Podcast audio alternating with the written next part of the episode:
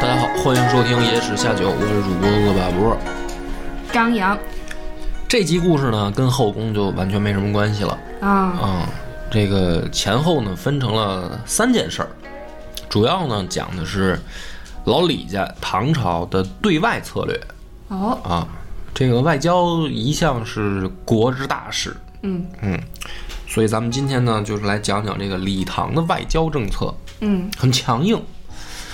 首先呢，是一个呃这个高昌国先出场，高昌国的国王呢叫屈文泰，嗯他之前呢最先跑到唐朝啊来这个出使拜见，啊态度很好，很积极，朝贡也不叫朝贡吧，就是友好访问，哦，然后这个顺便呢，这个要点儿政策啊。他来的时候呢，西域的很多国家呢都托他带信儿，哎，就是你去一趟，你顺便呢替我们也给大唐捎个好啊啊，我们也在呢，都在西域呢，就是去一趟齁老远的不方便，就是你就带我们一块儿致意了。于是呢，这个屈文泰来到唐朝以后呢，那当然大这个大家都很高兴啊，是吧？那个西域这块儿，将来咱们这个好好好好这个经什么不是通商也好啊，还是怎么着的也好，这个都挺重要的。嗯但是呢，没过多久呢，就出了一件事儿，就是燕痴，西域的另一个国家。这我不知道自己念的准不准啊，反正我念燕痴。这个国家呢，之前在汉朝的时候啊，就跟大汉有一条商路，就本来就有交往。嗯但是呢，在隋朝的时候，这条路慢慢慢慢的就阻塞了，啊，因为没有人管理，没有人维护啊，这条高速公路呢就废了。嗯那么后来呢，燕痴要想来中原这个朝外，或者说觐见啊，也要取到高昌国。就为什么这些西域国家对这个高昌国让他带信儿呢？就是很多国家实际上等于要来大大唐啊，这是必经之路。嗯就是要路过高昌。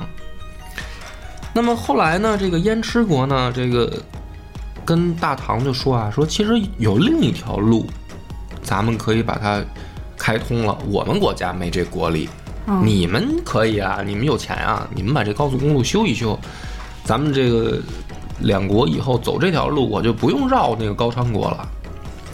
大唐一听说这事儿汉朝干过，那咱也得干啊，就是是吧？这么骄傲，历朝历代都这样，是吧？你这前男友干过的事儿，妈的，我 也得，是不是？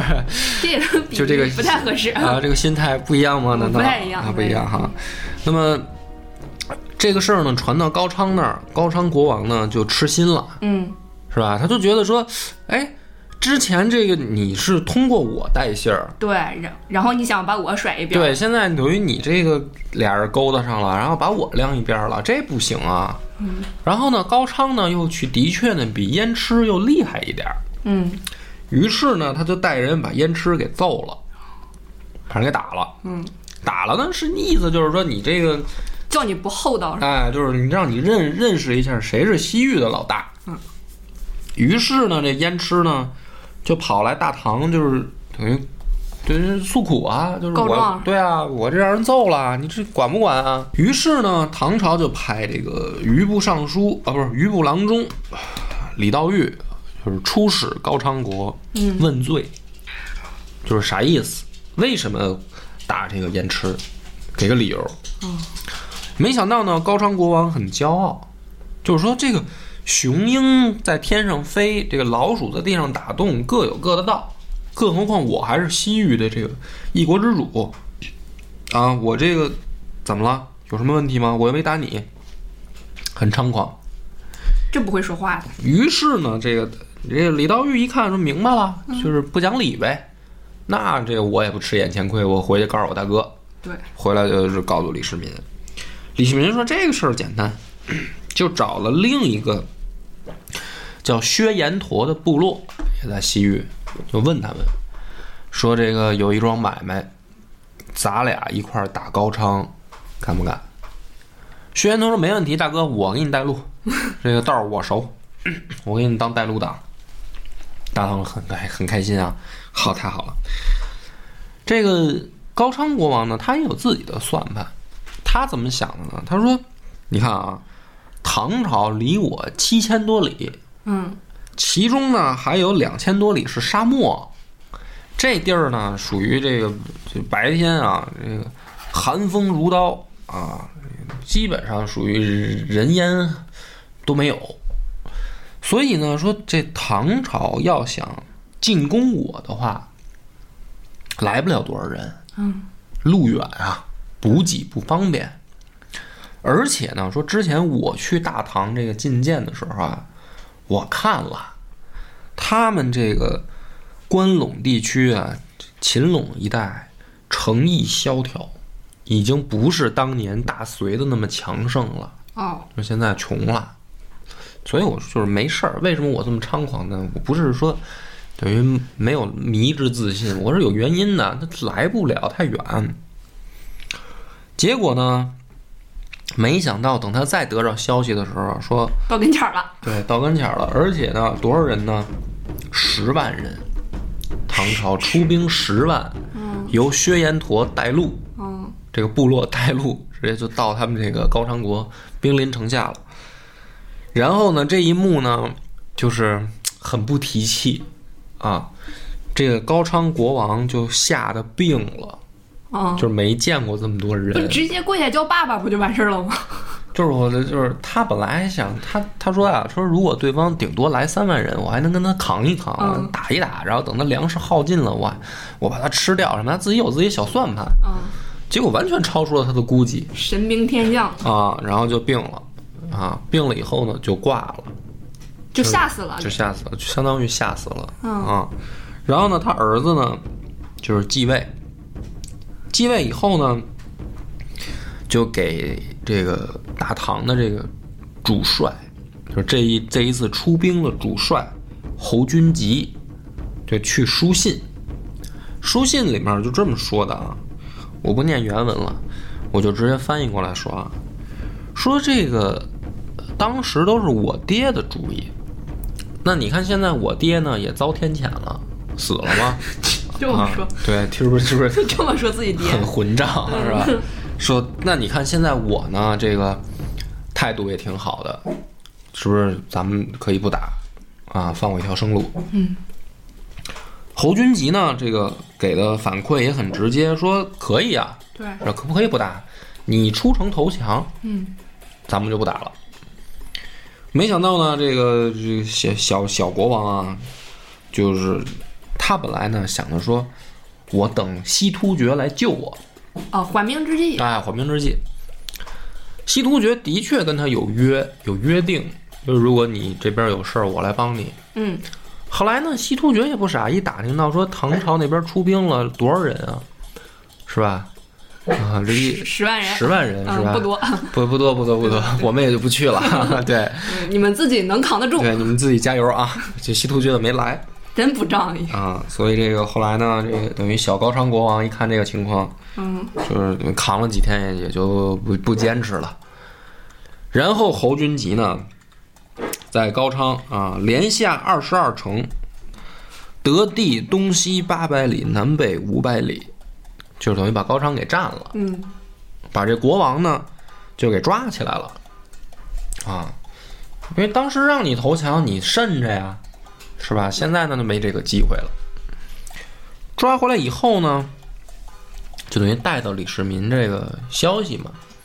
李世民就就说说，那咱们现在这等于得了高昌国以后，咱怎么办？嗯，那么当时呢，他自己本来想的是说，干脆啊，我就分土设官，然后列置州县，就这块儿就就咱们就比如说，比如说把它叫成这个高昌州，哦，嗯，就这个意思，那就是派官嘛，就等于扩大领土了。但是呢，又是这个该死的魏征啊出来了，我是开玩笑说他该死啊。咱们先听听他的建议啊，魏征是这么说的：说不如存他社稷，立他子嗣，威德护师，方足柔远。嗯嗯，就是说，咱虽然打赢了，但是呢，咱们也没有必要就把这个这个对方的王族就是给灭了给。灭了。嗯嗯，就是还是让他继续管理当地，啊，这样咱们就相当于既表示了我们的强大，嗯，啊，又显示了我们的仁慈，对，然后让他臣服于我们就行了。那么说到这儿的时候呢，比如张扬，我现在问你啊，就比如说李世民跟魏征这两个人，这等于现在是两个方法嗯，对高昌国王。如果是你的话，你觉得谁说的对那我觉得如果要是我的话，我就用李世民的办法，啊？就直就是接用变自成己人，然啊后放心。哎，好，很多人都是这么想的呀，就是嗯你读史书读到第一层的时候，你就会认为说，那这你毕竟不是一一条心啊，对啊，啊你一个外族是吧？也不能非叫我族类，然后也不能叫非我族类，就毕竟他是一个这个人家也是一个国王啊，啊你现在臣服于你，他没准儿过两年你不行了，人家不就反叛了吗？对人家对不是又跟着西突厥玩了吗？对，魏征还有一个话在下面这么说的啊，说如果你要是把这个地儿占了以后呢，我们就要派兵驻守，对起码呢要数千人，这是一个国家呀、对啊你要派兵，你起码要数千人，数千人往来，每年要共办一资。嗯，你这些人是从得这发工个资是吧？对对唐朝出去的，你你你派出差去旅的，费什么的，你也对你得给他这个差旅费。那么如果这样搞的话呢，说不出十年，陇右且空。啊，你不供不起是吧？对你，你你顶多是拿这个陇右的财政收入，你来支付这部分费用嘛，嗯对吧？那么说不出十年的话，咱们陇右的财政就崩了。崩了以后呢，你不但得不到高昌的这个一毛钱，嗯，而且到时候他还会反叛，因为你是等于派兵压制。对对对，镇守嘛啊。所以呢，说与其这样，你不如呢施以恩德，你让他心里面服你，嗯，哎，那么加上这魏征这一条，比如说我再问你，你觉得谁说的有道理？那就好，魏魏征说魏征说的有道理哈，对对，嗯，但是李世民没听啊，啊，李世民呢，于是设立了安西都护府，啊，这个在我们历史书上啊，就是一直是作为大唐的功绩来记载的。对啊就是说这个版图之辽阔，是吧？西到西域，我们设立了安西都护府。对，但问题就是什么呢？问题就是，实际上这个并不是最好的解决方式。嗯不巧，对，就魏征说的是对的，对，我读史书，我的观点是这样，就是西域这些国家呢，它虽然也是农耕文明，它不是说游牧，嗯，跟我们看似相近，但是呢，它是农耕文明里面另一个分支，它是绿洲文明。嗯，这样的文明呢，你要想控制它，因为这个绿洲文明它没有那么大的这个，就是怎么说呢，叫呃生产能力生产能力，它不像我们比如说中原、平原。对，是吧？有大量的这个可耕作的这个用地。绿洲呢，它就就就就这么点儿地儿，它能养，就比如说这一个王国，它能养多少人呢？它是有数的，嗯，不是说你人口可以发展上去的。那么说白了，人家那边当地的人本来就已经达到一个饱和状态了，嗯，你要想占领它，你只能派兵过去。那么你派兵过去，你就是超出了它的那个饱和数量。对，比如说这儿一共就能养一万人，你要想控制这一万人，你得派可能比如三千人一一一千人吧，嗯呃十分之一，比如一人管十个人，你得派一千人来这儿驻兵。嗯，但是这一千人不是说人家不想养你，而是说就是养不了。对，你要想让这一千人在这儿驻兵，你就得输送物资。那么时间长了，对于你来说，不但因为这个物资到这儿以后，你就是搭进去的钱，对，那产出不了更多的什么粮食给你输送。对，他们唯一的好处是什么呢？你可以经商嗯，啊，比如说你这个跟更遥远的西方国家咱们通商啊，卖来你回来去的收点税，卖你茶叶、丝绸之类的。嗯，但是古代王朝呢，一般对于这个商贸啊，其实你不能说没有朝代重视，嗯但是呢，很多朝代知道这个有甜头，可是大部分朝代不鼓励经商，为啥呢？就是这个觉得说商人这个重就是国之根本在于农业，哦，商人是什么？商人就是倒买倒卖嘛，对对对，是吧？你从这个 A 点遇到 B 点，啊，因为加这价是吧？然后你加点价，中间你这个商人挣了钱了。嗯因为古代这咱们不能说对错啊，从古人的角度来说，你其实商人没有真正的生产，嗯，对吧？你没有创造什么额外的东西，对你就是挣一差价，对你就是倒买倒卖。所以古代呢不鼓励这个，对于商业来说呢，不是说不知道它能挣钱，但是一般的不提倡。啊，那么，一旦中原王朝想占领西域的时候，一定是从战略角度出发，就是说，游牧民族闹腾的欢的时候，哦，你说匈奴闹腾的欢的时候，那汉朝说咱们必须得控制西域，不然就让匈奴控制了，对，然后把咱们就给处于一个包围状态了，所以咱得联络西域一一块儿打匈奴，嗯，对吧？要不就突厥，突厥闹腾的欢的时候，咱得控制西域。这就是汉唐为什么要控制西域。所以呢，这个在史书上呢，李世民呢一直把这个对于唐朝来说记载的是一个功绩啊。当然，对于现在来说呢，也是一个功绩。毕竟是你跟新疆人说你跟人什么时候是产生的联系，啊你就从汉唐捋呗。嗯，啊，那我们这个唐朝在你这儿设立西域都护府啊。但是这就是这意思。从我的观点里来说呢，其实魏征说的对，对，啊，可惜李世民没听，所以呢，这个最后把这个高昌国的这两个国王呢封成金城郡公跟天山郡公，实际上就是软禁了。嗯，这个是对高昌国，嗯，有兴趣的朋友可以查一查地图，看看高昌国在哪儿。啊，还有个插曲，什么插曲呢？这个也可以讨论一下。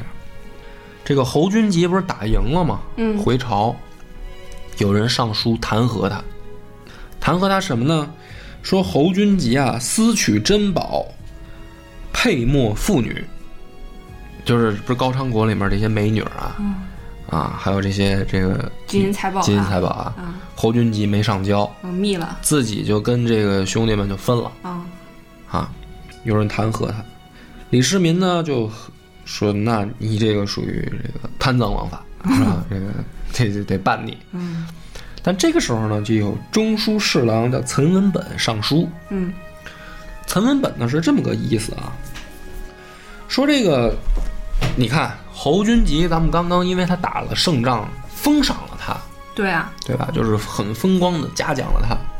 现在呢，没过旬日，啊，没过个把月呢，是吧？你呢就要弄他，这个就会给外界造成一个不好的印象，就是你这个皇帝陛下这什么意思？对，这不是是整工程吗？难道？这是第一个。第二个呢，说说这个将军出师在外啊，如果能克敌，贪亦应赏。就是说，他哪怕有贪的这个事儿，嗯贪钱了，也应该赏，因为他赢了，对仗赢了。说如果弱智败绩，廉亦应诛。就比如说他这个品行很好啊，从不多吃多占，对，但是仗打败了，哼这个将军也该杀啊，啊。那么所以呢，说你看侯君集他现在这个事儿，我们应该怎么办？睁只眼闭只眼吧，哎，对。那么我那个咱们这个接着往下说啊，还有一个，他那个副将薛外军也被弹劾了。这回弹劾的呢更更直接，说薛万军强奸高昌妇女啊，啊。然后李世民当时第一反应是说，那就是让那个高昌妇女来和薛万军对峙啊，啊，就是你指认啊，对，对，是不是他强奸你？然后魏征马上就出来说：“大哥别呀、说你看这个事儿是这样的，你让咱们国家的将军跟一个亡国的妇女当庭对峙，这事儿说出去没脸啊，对吧？说你说这事儿要是真的，嗯，本身呢就是他妈一丑闻，很丢人，很丢人。丢大唐的人，如果这事儿要是一假的，这简直就是一笑话。对，是吧？就是说你你一个堂堂国家的这个将军，你这啊，是人家说他被强奸了，你就等于给问出来拎出来问罪。你说咱这将军脸往哪儿搁呀？都，对，所以说大哥你不能这么处理这事儿啊。那么对于二事儿并并做一事儿说吧。就是魏征，我这延展讲吧，他还举一例子，反正这个老东西老举例子，对对对，讲道理一定要举例子。讲道理，他这个例子是这样的：说楚庄王上有赦爵英罪，什么意思呢？这是另一个典故。说楚庄王啊，当年这个打仗打赢了，嗯，很开心，就把这个将军们都叫来营帐里面呢，咱们这个开 party。开 party 的时候呢，这个楚庄王有一个美女，啊，自己这个很喜欢的美女，这不是高兴吗？对，小老婆，哎，就是出来说陪将军们这个喝酒斟酒，嗯，哎，但是呢，在斟酒的这个过程当中呢，就是发生了一个意外的事故。什么事故呢？就是这个蜡烛突然灭了。哎，古代没有电灯嘛，蜡烛灭了，可能也灭的比较齐。啊对，多点几根儿啊，就是可能这些蜡烛一块儿都灭了啊。灭那可能，比如说一阵狂风刮进来，是吧？蜡烛都灭了。那是鬼风，哎，那么这个时候呢，这个插曲就是说，这有的有一个美女就是，哎呦，谁摸我屁股啊 是吧？ 人家不是说拽了一下袖子，哎，说谁非礼我嗯啊？然后呢，这个赶紧就是这个蜡烛就点起来啊嗯，点起来呢，她这个美女就是这个爱爱妾啊，嗯就是说大王，嗯，这个我刚才有人非礼我，嗯我已经把这个家伙头盔上的这个这个头缨，嗯就是将军头盔上那个装饰的那个东西，我给它揪下来了。现在呢，咱们就看，嗯，看谁没有，哎，看谁头盔上没有这个头缨，谁刚才摸我来的，嗯，是吧？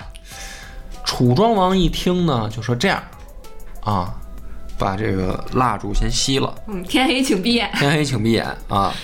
说，请所有的将军们把自己头盔上这个头缨都摘了嗯，啊，然后再点蜡烛。对，啊，什么意思呢？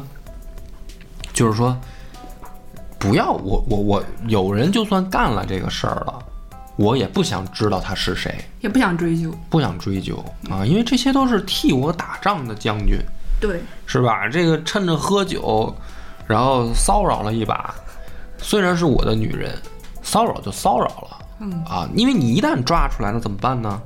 对啊，是吧？你就得弄死他你，是罚是不罚是？对是，所以干脆我也不想知道，睁一只眼闭一只眼过去了。魏征就举这么一例子，嗯，更何况人家他妈强奸的还不是你的女人，就是对吧？但是这个虽然对妇女同志有点不公平啊，两事儿并作一事儿说吧。就比如说这个张扬，如果你听到这个这这这个问题，嗯，你觉得应该怎么处理侯俊基跟薛婉君？那哦我就听劝，哦睁只眼闭只眼，睁只眼闭只眼，这么不正义呢？啊，你怎么你这哪儿像一个二十一世纪的这个？不是我嗯我带入的是。我带入是李世民那个角色嗯啊，我就是想着权衡利弊啊，什么什么样的做法对我最有利，我我就选择什么样的做法。对，实际上这个啊古，就为什么史书上这么记载呢？对吧？就最后李世民也是这么做的。那的确呀、就是侯这个侯君基跟薛万彻两个人，侯文薛薛万军就没事儿啊。但是呢，我们要从现在的角度出发呢，就是说这样其实是不好的啊！你这个这么搞，你这不是是吧？就不不是正义。如果我要是李世民的话，我可能会就是使给那个上奏的人使点儿眼色之类的，就告诉你别说这事儿了。好，而这个自有公论吧。啊，这个下一个出场的就是吐蕃。嗯，啊，吐蕃的这个赞普叫弃宗弄赞。这个家伙跑出来干嘛呢？吐蕃是现在就是吐蕃就是现在的西藏嗯啊，他跑过来干嘛呢？他想求婚啊，啊，说大唐能不能嫁个公主给我？这个事儿呢，大家现在听起来说，诶，好像不是什么大事儿哈。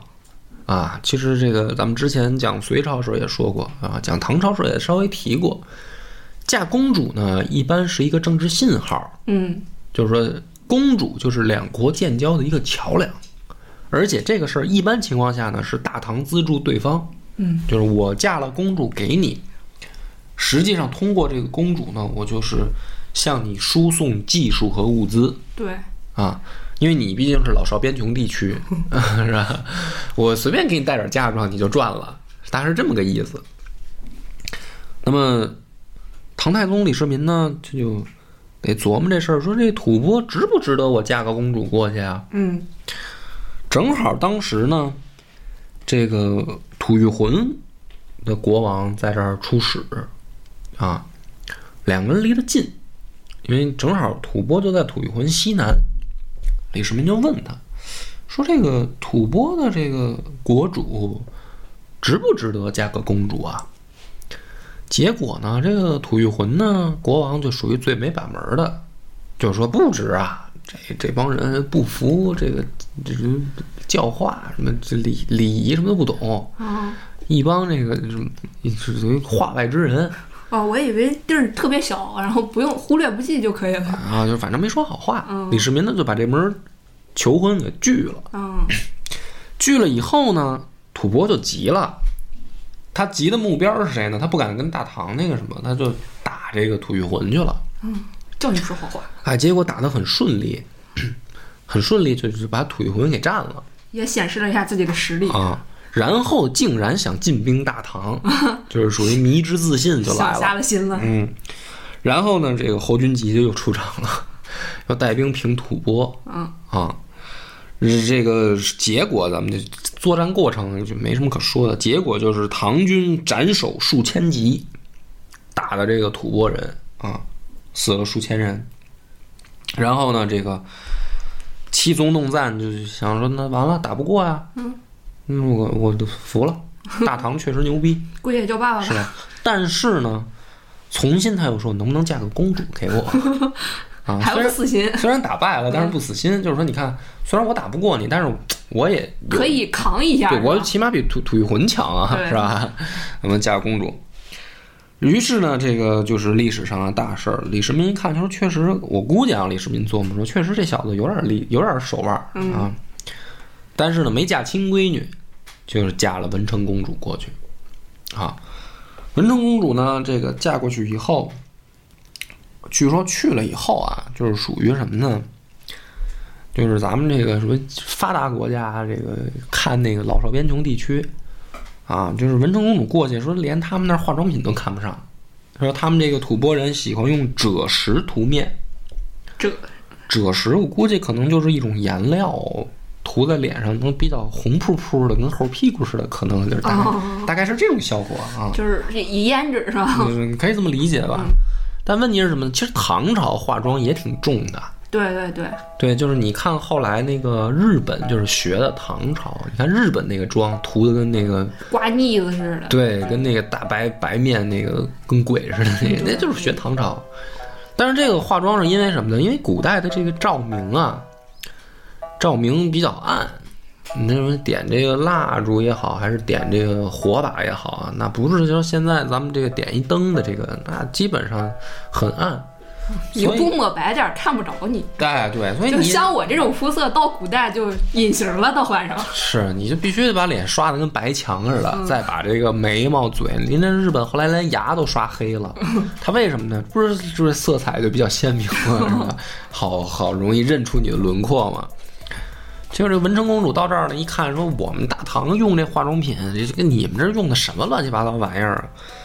反正就挺瞧不起他们的。完事儿呢，这个这个赞普呢也觉得说，那的确我们这老少边穷，就是一看说，你看人家穿这多好，你看我们这穿的破衣拉撒的，对，干脆呢说得了，我也给你这个弄一宫殿吧，重新造一座城，是吧？挺好，就是现在的布达拉宫，啊，就这么来的，就是因为和亲，这不是唐太宗亲闺女，嗯，然后呢也这个也学好了，也学唐朝人穿衣服，对，你想，唐朝人穿的是绫罗绸缎是吧？然后他们应该裹的兽皮、羊皮什么的吧？对，这个呢就是讲的这个对吐蕃的对外政策，嗯啊和亲。下一个出场的呢就是突厥，嗯突厥呢出一事儿，当时啊本来这个突利可汗已经这个不行了，他弟弟呢入充宿卫，就是给唐太宗当这个是呗，侍卫，嗯，结果呢，说这孩子呢，谋反欲营，就是说他想这个刺杀唐太宗，哦，失败了。失败了以后呢，有大臣就建议啊，说你看这个突厥人吧，本来就属于这个狼心狗肺，狼心狗肺，哎，对，就这意思，就本来就跟咱们常年就是属于这个嗯不友好，嗯啊。那么你现在呢，把他们往内地迁啊，不是个事儿。唐太宗也有点后悔，说：“哎呀，不应该把这个突厥人招进来。”怎么办呢？干脆啊，他就弄了一个叫阿史那思摩的这么一个突厥的小首领，封他为可汗，嗯，交给他一任务：你啊，带着你的族人啊，再出关，回你们突厥原来的地方，可以逍遥自在的生活啊，这不要进入我大唐的境内了。但是呢，这个阿史那思摩呢，他就不敢去。游牧民族啊，是吧？他是这样。我在这儿的时候，这我是老大，我走了，这就有别的老大了。对，就是原来的这个薛延陀部落，就属于最近在我们这个原来的范围内活的混的比较好。我们出去以后，我让他揍了怎么办啊？于是呢，这个李世民就是给薛延陀又去旨意，就说我跟你说啊，我现在让这个阿史那斯摩带着突厥人回他原有领地，你呢不许欺负他， 是吧？就跟教育小学生似的。好使了吗？薛延陀一开始表示呢愿意，哎，他们这个首领叫珍珠可汗珍珠可汗，啊，真假的真啊，这个就是珠宝的珠，珍珠可汗。珍珠可汗表表表示同意，嗯，实际上呢，这个呃心里面有自己的小九九，嗯，于是呢，等到真的这个突厥回到原本东突厥的领地的时候，这个薛延陀就带人等于抽他，然后吓得这个阿史那思摩呢，马上就迁回长城来了， 带着他这个十万部众就迁回来了。因为这个据说这个薛延陀也比较狠啊，召集了这个什么回鹘啊、吐谷、铜锣的一些部落，凑了二十万人揍他。然后这个阿史那思摩马上就跑回长城以内，就给李世民写信说：“大哥，我不行，他打我，对，我就说他得揍我吧，你看他不听你的，他揍我。然后李世民一想说，那这怎么办呢？安排上呗。于是呢，李世济统兵六万出镇朔方，李大亮统兵四万出屯灵武，张师贵统兵一万七出发云中，李袭举啊统凉州戍兵出夜西方。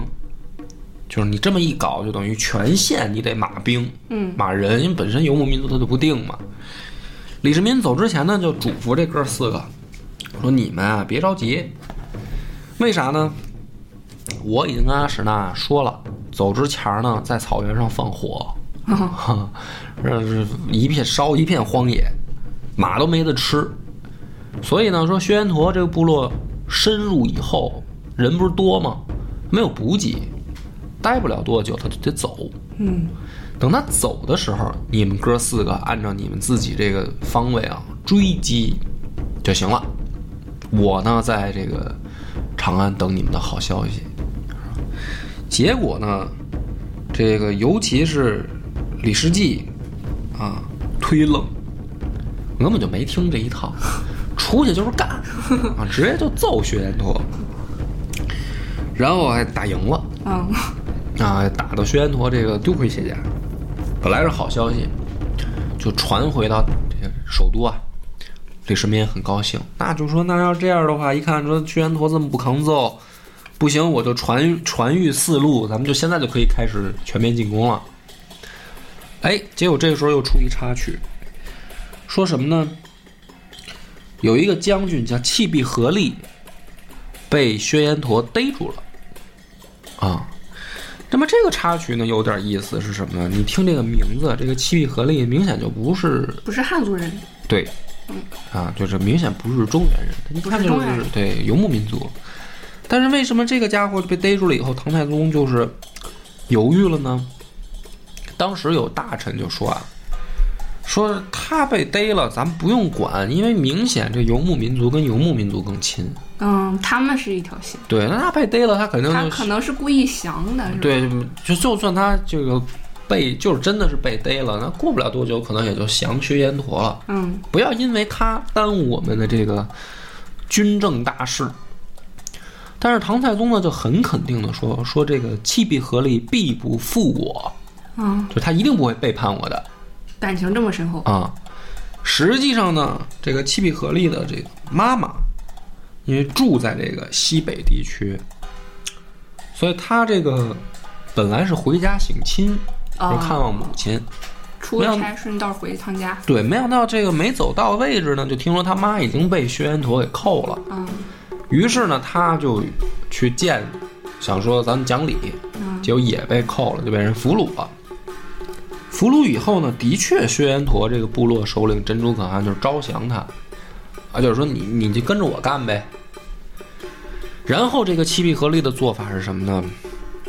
他就把自己的这个左耳朵当着这个珍珠可汗的面儿就割下来，然后扔到他面前，说：“请试此耳，看看我这只耳朵。”说我，我何力是大唐烈士，怎肯屈辱鲁廷？啊、就是那意思，就是什么呢？我哦是个狠人我是不会投降的。嗯、我是大唐的人。然后呢，这个珍珠可汗一看，说说有骨气啊，嗯那我宰了你呗。但是旁边的人呢，就上来就劝说，这个是个勇士嗯啊，这个不要杀他。后来呢，这不是等于这个李世济不是把他们给打败了吗？轩辕陀就派他叔叔叫沙波罗尼熟来出使大唐，目的是什么呢？就是说，呃，认输，能不能这个霸占是咱们修和？我呢也带来了礼物，呈上来这个贡品，什么这个马皮呀、貂皮呀、什么这些啊，然后说这个咱也别打了，然后能不能赐我个公主，我给结婚啊？就臭打不要打臭不打要脸！打输了就要个公主啊，，就叫公主啊。然后唐太宗呢，这个时候就问嗯说说那个我一小兄弟七必合力是不是让你们逮了？怎么样？嗯然后呢，这个沙波罗尼熟呢，就是也也很诚实，就把这个七必合力的表现一五一十就告诉唐太宗。然后李世民就跟左右的这些大臣就说：“你看，你们当时说这个七必合力肯定会投降，对我说他不会背叛我吧？你看这个表现。”对，你看哥这人格魅力，啊，很开心。然后呢，后来这不是两边就修和了吗？真嫁公主了，而且嫁的是亲闺女，嗯嫁给这个薛延陀部落，然后就把这个七必合力接回来了。唐太宗一看啊，这个时候他这个左耳朵这个伤疤还在，还没痊愈呢，就很感动啊，就是真是他妈这个好兄弟啊，不背叛我，升为这个右骁卫大将军啊。那么我这个为什么要讲这个薛延陀呢？就是说啊，通过这个事儿，我们可以看出来，起码有两个这个呃线索，或者说两个这个史史书上的一个怎么说呢，叫线索。嗯，第一个呢，大唐的军队里是有少数民族部队的。嗯就是它不是说都是由汉人组成，因为大家后来老说说唐朝是这个汉人政权，嗯啊，之前我们也讲过了，本来李家就就有这个鲜卑血统，就关陇集团或多或少都带鲜卑血统，它不是说纯粹的汉人，所以李唐王朝建立了自己的政权以后呢，他的这个部队里边也有很多少数民族的这个士兵，嗯甚至是将军。那么这些人呢，大唐对待他们的态度其实就是当成自己人，自己人一样，他跟汉朝时候就不一样。嗯，就是一视同仁都是。哎，就是说白了，我也没必要瞧不起你，我自己也不是什么纯种的，这个对吧？对对所以呢，对于这些少数民族呢，他们评判的标准很简单，就是看你忠不忠心。嗯哎，你忠心对我，我就也是好好对你，我不会把你当成什么外人一样的呃故意排挤、二等公民什么的。这个大唐在这方面做的就比较好，嗯所以呢，通过讲这个七必呃合力呢，也可以啊印证这一点啊。那么所以这个三件事儿呢，讲完就可以统观大唐的一个对外政策，嗯是吧？这个对外政策呢，如果总结起来呢，我觉得可以说是说，呃，势势敌以强，嗯用敌可能都不太合适啊。就是说，对外政策还是很强硬的，要打就打。但是呢，跟汉朝呢还是有区别。还有一点怀柔，对对，汉朝就是虽远必诛对，啊。除了汉初的时候，是因为我确实打不过你，咱和亲。嗯唐朝的时候呢，正好相反，一般情况下都是打赢了，嗯我还嫁公主给你，然后咱们两个正朝建立这个外交邦交，我该帮你的我还帮你。嗯那么你分析它的原因呢？有一个原因就是，我的观点就是，毕竟李唐王朝其实本身不是什么纯的这个汉人，嗯所以呢，他能有这样开明的民族政策。但是反过来呢，这是一好事儿，就是为什么后来到大唐盛世的时候，我们会有那么样一个开放自信的王朝，它恰恰也因为这个原因。所以你就说，你说汉朝人他是什么呢？雄浑，嗯，是吧？就是虽远必诛的，对啊，就是我们最牛逼，我们汉人就是你们少数民族，我们就揍你，不服就揍你。他是有一种强硬，但是大唐呢有一种自信，对，就是我很包容啊，这个谁万邦来朝我都接待你啊，打赢了我也可以嫁公主给你，这就是唐朝这个瑰丽的一个直接原因，就是为什么我这个专辑叫《瑰丽盛唐》嘛，它强盛的原因于此。那么感谢大家的收听啊，且听下回分解。